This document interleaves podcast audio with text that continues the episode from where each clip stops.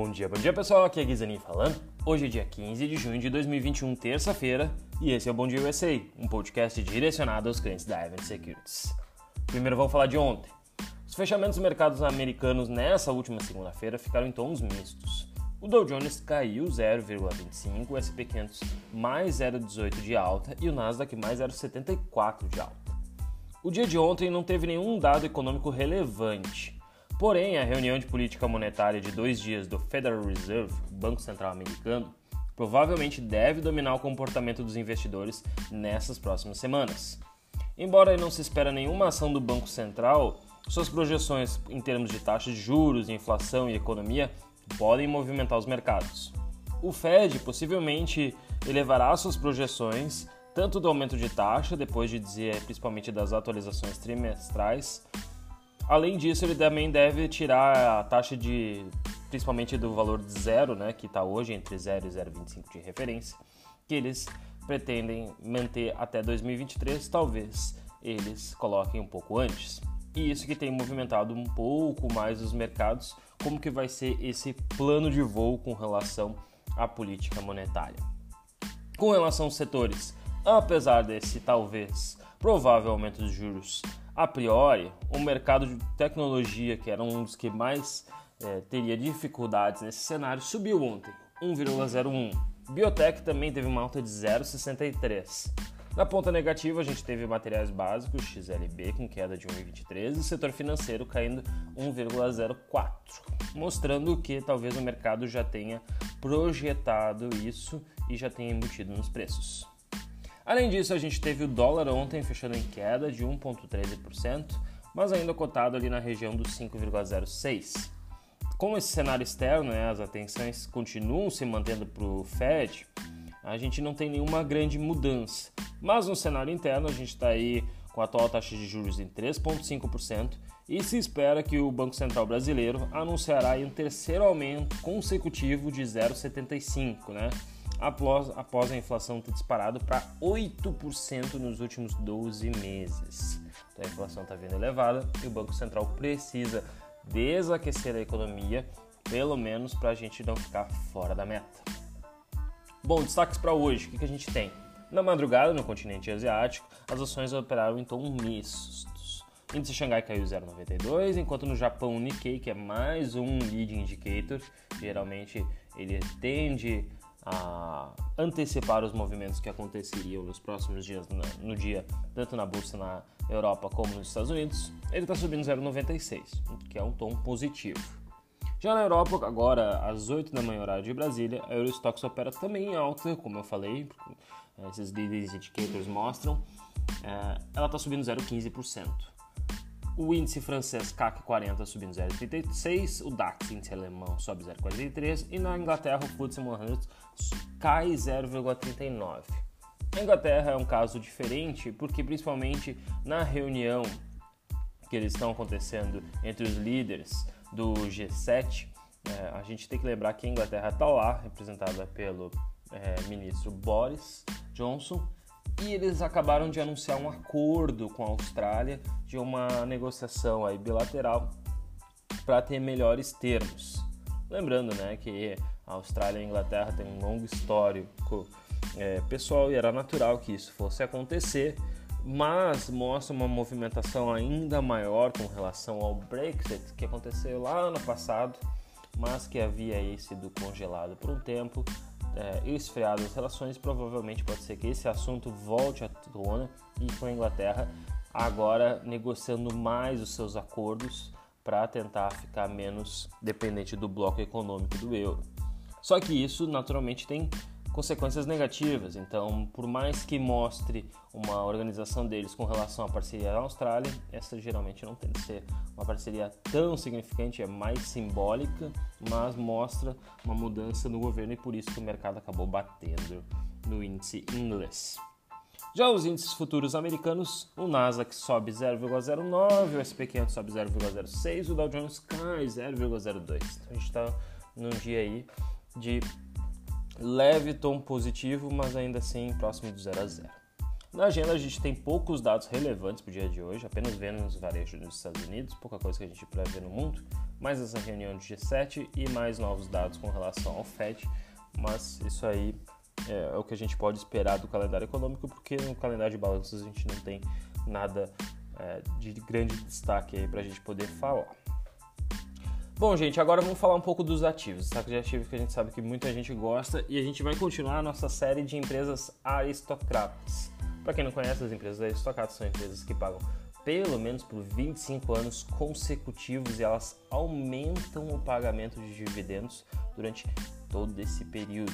Imagina, tem muita empresa na bolsa brasileira que sequer tem 25 anos de história na bolsa e essas empresas já estão há tanto tempo que já estão e não param de pagar dividendos, se mostram que pode ser um negócio aí bom para longo prazo.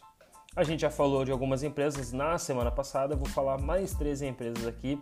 Hoje são empresas menos conhecidas, provavelmente aí o público não vai conhecer, não sabia delas, mas imagina conhecer uma empresa aí que tem um histórico de dividendos tão resiliente e que pode entrar na sua carteira de repente aí para agregar valor e também diversificar.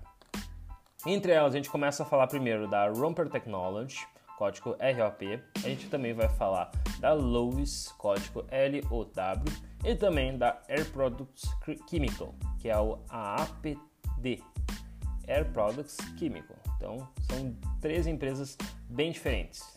Mas vamos começar com a Roper Technology.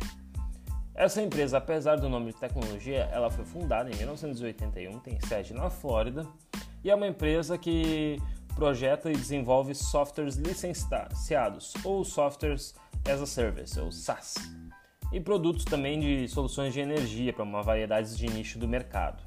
O seu portfólio inclui uma infinidade de softwares para fins industriais, processamento de transações e até dispositivos aí, por exemplo, para aplicações médicas e laboratoriais. A companhia busca crescer de forma consistente e sustentável os seus lucros e o seu fluxo de caixa, por meio de melhoria contínua no desempenho de seus negócios e também por algumas aquisições de softwares, né? assim como serviços e também soluções que podem principalmente uh, crescer e apresentar elevadas margens. Em 2020, só para vocês terem uma ideia, em termos de balanço, a empresa destinou 6 bilhões de dólares só para realizar aquisições, e a maior parte dela foi num gasto uma transação de 5.4 bi para adquirir a Vertafor, que é um fornecedor líder de soluções aí, uh, de SaaS para o setor de seguros e propriedades de, e acidentes. No ano passado, aí, 2020, as suas receitas totalizaram 5,5 bilhões, um leve aumento com relação ao, ao, ano anterior, e eles têm lucro líquido de 950 milhões de, de dólares. A Romper Technology hoje é uma empresa que está avaliada em 47 bilhões, então não é nenhuma empresa nanica. Eh, tem 20, negocia hoje a 28 vezes lucro para 2021. Possui um histórico de pagar dividendos aí há 27 anos consecutivamente. E hoje distribui um yield pequeno, 0,49, mas aquela velha história, né? Um yield pequeno e consistente, daqui a pouco pode valer mais a pena do que algo esporádico. As suas ações acumulam alta de 6,5% no ano. Quem quiser saber o código é ROP, Romper Technology, empresa da Flórida. Outra empresa bem conhecida, na verdade, principalmente para o público que está nos Estados Unidos e vai se lembrar, é a, loja de redes Lowe's, empresa que foi fundada em 1921 é a líder em materiais de construção, concorrente da Home Depot, que a gente inclusive acompanha bastante, até na nossa seleção Avenue é um ativo aí que é, já, já figurou aí e que a gente tem tido um bom benefício. A Lowe's opera hoje 2.300 lojas, oferece uma gama de produtos para manutenção, reparação e decoração onde eles atendem principalmente aproximadamente 20 milhões de clientes por semana nos Estados Unidos e no Canadá. Tá? Lembrando que os Estados Unidos aí tem mais de 300 milhões, então é, praticamente um décimo, uns 7% dos americanos, é, somando americanos e canadenses, visitam uma das lojas da Lewis por semana, que não é algo desprezível. Devido aos principalmente aos recentes investimentos operacionais, principalmente nos seus canais digitais e a sua cadeia de suprimentos, né, a empresa foi capaz de atender a forte demanda por consumidores né, na forma doméstica e aumentar o market share nessa última crise. A gente lembra que as pessoas ficaram em casa e muitas é, queriam fazer reformas, começaram a dar mais prioridades para o celular e a empresa acabou é, se beneficiando, pelo menos é, na parte financeira, com essa crise. No final do ano fiscal, a companhia reportou receitas que totalizaram 89,5 bilhões de dólares, um crescimento de 24% no ano contra ano, e um lucro ajustado por ação de 8,86 dólares, um crescimento de 54% em comparação a 2019. Ela também focou em retornar capital para os seus acionistas e fechou o ano com 5 bilhões em recompra de ações e 1,7 bilhão distribuído em forma de dividendo mostrando aí que ela, pelo menos, boa parte da sua receita, ela devolve de alguma forma para os seus acionistas. A Loews, para vocês terem uma ideia, ela tem um crescimento de dividendos consistente nos últimos 45 anos. Eu sei que tem muita gente que está nos ouvindo aí que nem tem 45 anos de idade, mas a empresa só nesse período que paga dividendos, sem contar período que ela está listada em bolsa. Hoje ela possui um yield de 1,27%, está avaliada em 132 bilhões, negocia a 16 vezes lucro para 2021 e as suas ações registraram alta de 18% no último ano. Desculpa, nesse ano, 2021. E por fim, a Air Products Chemical, APD, é a líder no setor de produção de gases industriais e equipamentos relacionados e principalmente eles fazem para atender a demanda mundial por energia. Lembrando que a empresa fornece hidrogênio e hélio para o mercado em ascensão, por exemplo, como materiais semicondutores, hidrogênio de refinarias, saúde doméstica e até para o setor de alimentos e bebidas.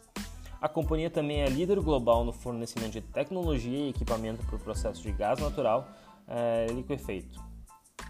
Ela opera em 50 países, atende mais de 170 é, mil clientes em diversos setores e o que faz dela principalmente a empresa, a maior empresa de capital aberto de produtos químicos.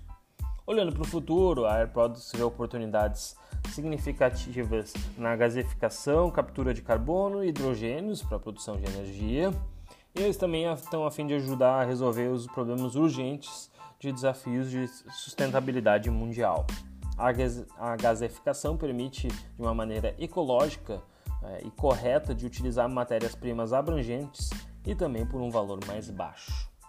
No ano de 2020, a empresa reportou receitas de 8,9 bilhões, um lucro líquido de 1,9 bil, que é uma margem aí considerável, mais de 20%, e números ligeiramente superiores aos registrados no período pré-pandemia. A APD, a APD praticamente não foi impactada pela crise, hoje está avaliada em 65 bilhões de dólares.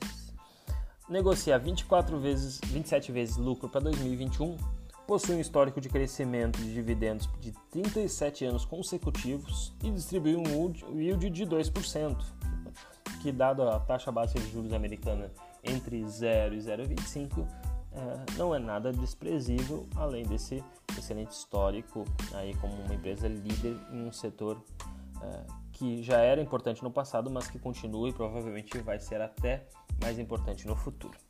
As suas ações sobem 9% no ano e estão tendo um, um resultado aí entre as empresas aristocratas, uma das melhores. Bom, pessoal, era isso. Ficou interessado em alguma empresa? Então assistam hoje a nossa sala de análise, Warm Up Avenue, às 9h30 da manhã, no YouTube da Avenue, que é aberto para todo mundo. Quem quiser me seguir nas redes sociais, Instagram e Twitter, Guinderlines Aquele abraço.